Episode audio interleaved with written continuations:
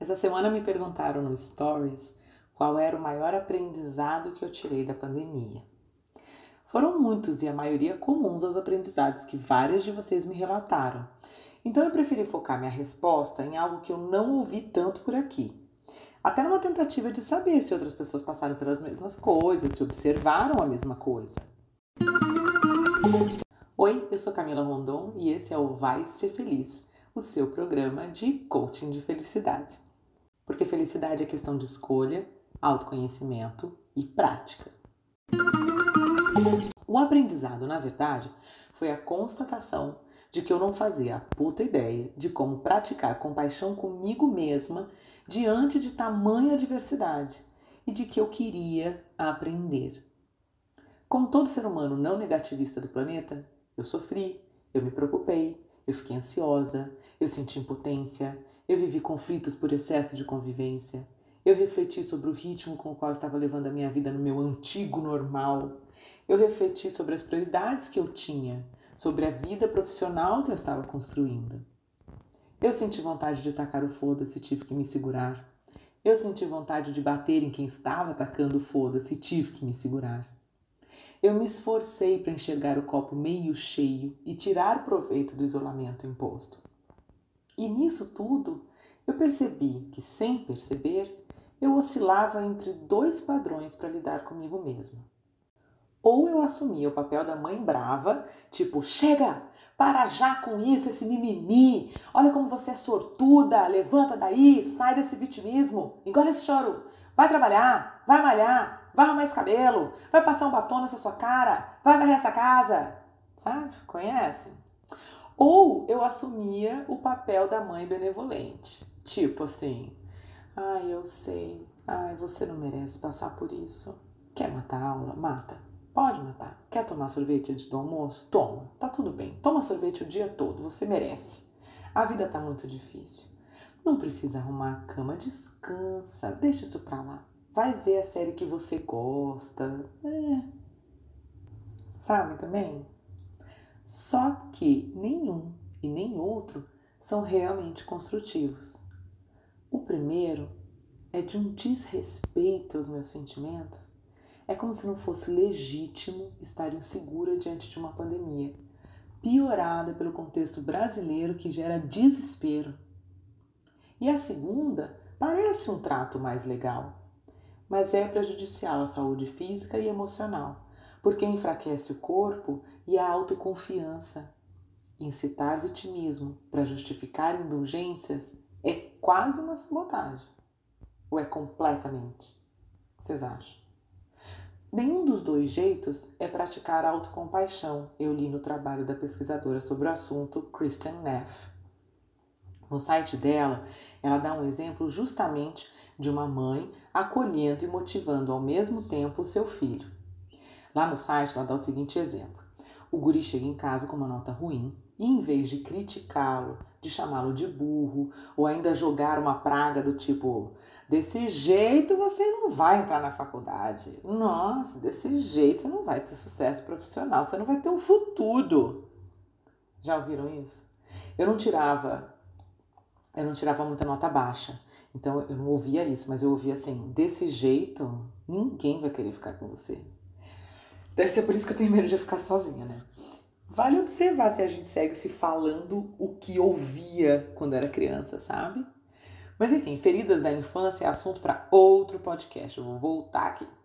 Segundo a pesquisadora, a mãe compassiva, ou seja, acolhedora e motivadora, diria algo como: Eu sei que isso é frustrante para você, mas olha, todo mundo passa por isso de vez em quando. É importante você melhorar as notas se quiser entrar numa faculdade. Então, vamos descobrir um jeito de estudar que funcione melhor. Eu sei que você consegue. E ela diz que ter autocompaixão é lidar assim com as nossas emoções, nossos erros, nossas imperfeições, nossa humanidade. é reconhecer um erro, uma imperfeição, algo que fizemos ou somos de que não gostamos, reconhecer o sentimento que isso nos gera, entender que tudo isso faz parte da jornada da existência como ser humano. E muitas pessoas, se não todas, vivem isso também. E criar jeitos de lidar com a gente de forma construtiva, buscar a mudança, buscar melhoria, buscar desenvolvimento, porque isso nos fará bem. Ou seja, a motivação é autocuidado.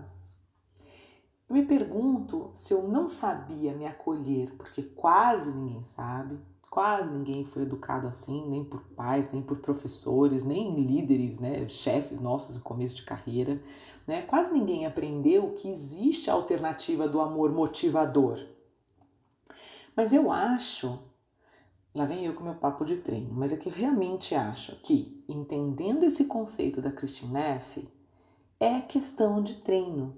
É prática, é definir claramente como pretende agir daqui para frente consigo mesma, quando diante de dores e falhas, e aí seguir à risca o script definido, até que se torne um hábito e você não precisa mais fazer de forma consciente, já fica automatizado. O hábito de ser amorosa, de ser cuidadosa, de ser incentivadora de si mesma.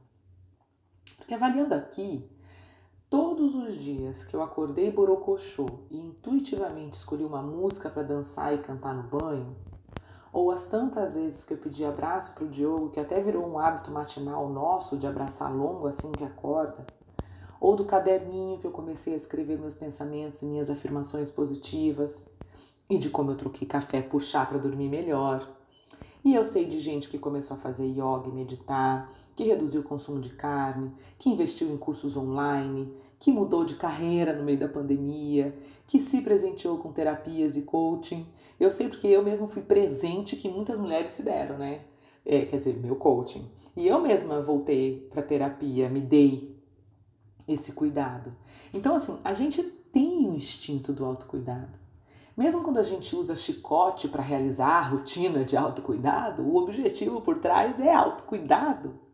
E mesmo quando a gente se sabota e procrastina e não faz o que combinou com a gente mesma, numa tentativa surreal de nos proteger de críticas, rejeição, desconforto, no fundo, essa proteção é autocuidado.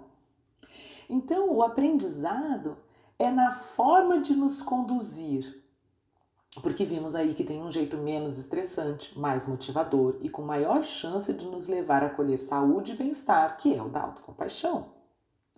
E eis meu grande aprendizado, um dos muitos, mas eu diria que um dos mais importantes da pandemia. Na verdade, do silêncio externo que a pandemia ofereceu e que quem aceitou o convite como eu conseguiu abrir espaço para ainda mais autoobservação. Eu espero que faça sentido que eu esteja falando assim da pandemia como se fosse algo prestes a acabar. Eu realmente espero. De toda forma, é um aprendizado para o resto da vida é preciso silenciar o externo, se observar, questionar padrões de comportamento e, se for o caso, definir novas formas de lidar consigo e com as adversidades da vida. E eu ainda tinha a intenção, depois de contar do meu maior aprendizado, de contar qual foi, dentre tudo que eu procurei passar como coach para as minhas coaches esse ano, aquela que eu considero a mensagem mais importante que eu queria deixar para 2021. Mas eu me empolguei aqui, né, no nosso papo de autocompaixão e não vai dar tempo. Então, espero que tenha valido a pena o episódio de toda forma e eu deixo a dica para 2021 para um próximo episódio. Que assim, eu não sei, vou ser honesta, não sei se eu vou conseguir ter calma para fazer ainda no final desse ano ou se vai ficar para início de janeiro, tá? Porque isso é outro aprendizado. Eu não me atropelo mais. Então, aguardem ou fim desse ano ou início de janeiro. Eu passo dicas de 2021, tá? Se vocês quiserem me contar os insights, os aprendizados ou até mesmo os temas para os quais ainda não chegaram a uma conclusão de que novos caminhos adotar, me escreva, eu vou adorar ouvir. Quem sabe até criar conteúdo sobre os temas que vocês trouxerem, né? Vai ter outras pessoas passando por isso também. Lá no site vaiserfeliz.com.br tem meu e-mail e tem é, acesso para o meu WhatsApp. Então, vai lá. E eu queria contar uma coisa para vocês, peraí. Eu lancei agora em dezembro uma promoção para quem quer fazer coaching comigo no ano que vem. Só em dezembro você pode comprar o pacote de 10 sessões pela metade do valor que eu vou praticar em 2021. Só que você não precisa começar agora em dezembro. Você pode deixar para começar no período que for melhor para você. A única condição é de que você comece no primeiro semestre de 2021, tá? Então você compra até 31 de dezembro e daqui até junho do ano que vem, você pode começar o seu processo de coaching.